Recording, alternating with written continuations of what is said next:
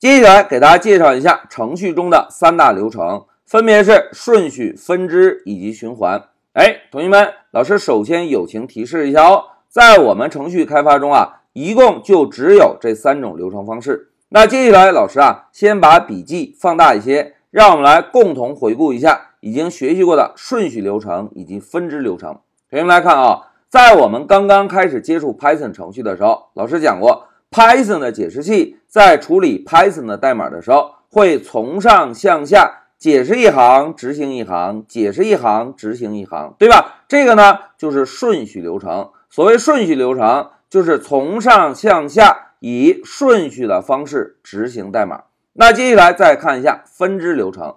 同学们，所谓分支流程啊，就是我们之前学习过的判断语句。程序同样是从上向下顺序执行，在执行到某一个位置的时候，需要对一个条件进行判断。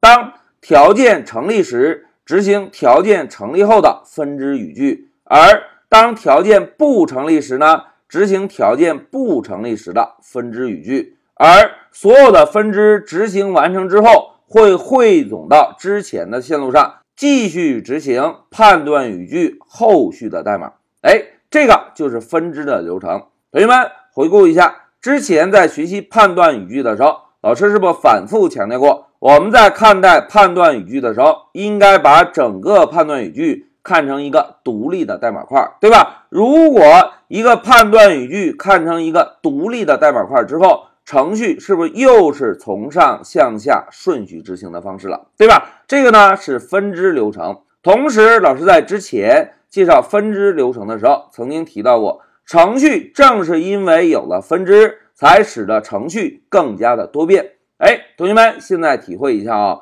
当我们编写完成了代码之后，代码保持不变，但是代码在执行过程中可以根据条件不同去选择执行不同的分支，是不是可以让我们编写完成的程序能够适应更多的开发场景，对吧？这个就是分支流程的应用场景。那接下来再看一下最后一个流程——循环流程。同学们，首先让我们看一下循环的定义啊。所谓循环呢，就是让特定的代码重复的执行。哎，所谓特定的代码重复的执行，譬如我们希望在程序中输出一万遍 Hello Python，譬如 print Hello Python 就是这个特定的代码。如果我们希望让这个代码重复执行一万遍，这个时候呢，就可以使用到循环流程。而不用我们自己傻傻的把 print hello Python 复制一万遍，那样呢，是不是就太辛苦了，对吧？好，了解了循环流程的用处之后啊，接下来让我们看一下循环流程的流程图。大家看啊，同样是程序从上向下顺序执行，执行到某一个位置的时候，哎，注意，同样是需要判断条件。这个时候重点来了，同学们注意啊，当条件成立之后。我们呢就让程序执行我们希望循环执行的代码。当这一部分代码执行完成之后，我们呢需要处理一下条件。哎，为什么要处理条件呢？大家注意看啊，这个菱形方块是不是在判断条件，对吧？如果我们不处理条件，是不是就意味着这个条件会永远的成立？因为没有任何地方修改过这个条件，而。当我们把需要循环执行的代码执行完成之后，对条件进行一个处理，处理之后，我们继续判断条件。如果条件成立，我们呢就继续重复的执行需要循环执行的代码。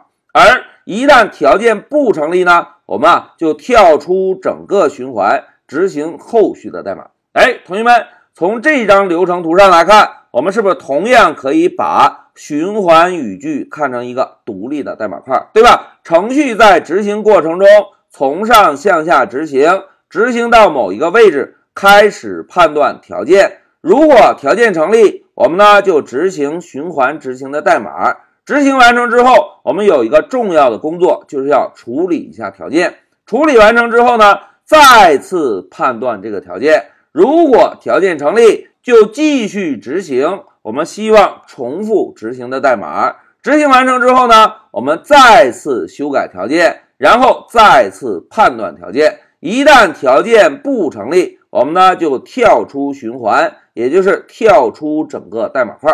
哎，从这个角度来看，是不是同样可以把一个循环语句看成一个独立的代码块，对吧？好，讲到这里啊，老师呢就给大家介绍了一下循环语句。同学们，在我们开发时啊，使用分支可以让程序适应不同的场景，而使用循环呢？可以让特定的代码重复的执行，我们程序员不需要自己傻傻的把特定的代码复制粘贴一万遍，而只需要使用一个简单的循环就可以达到这个目的了。这个就是循环流程的作用。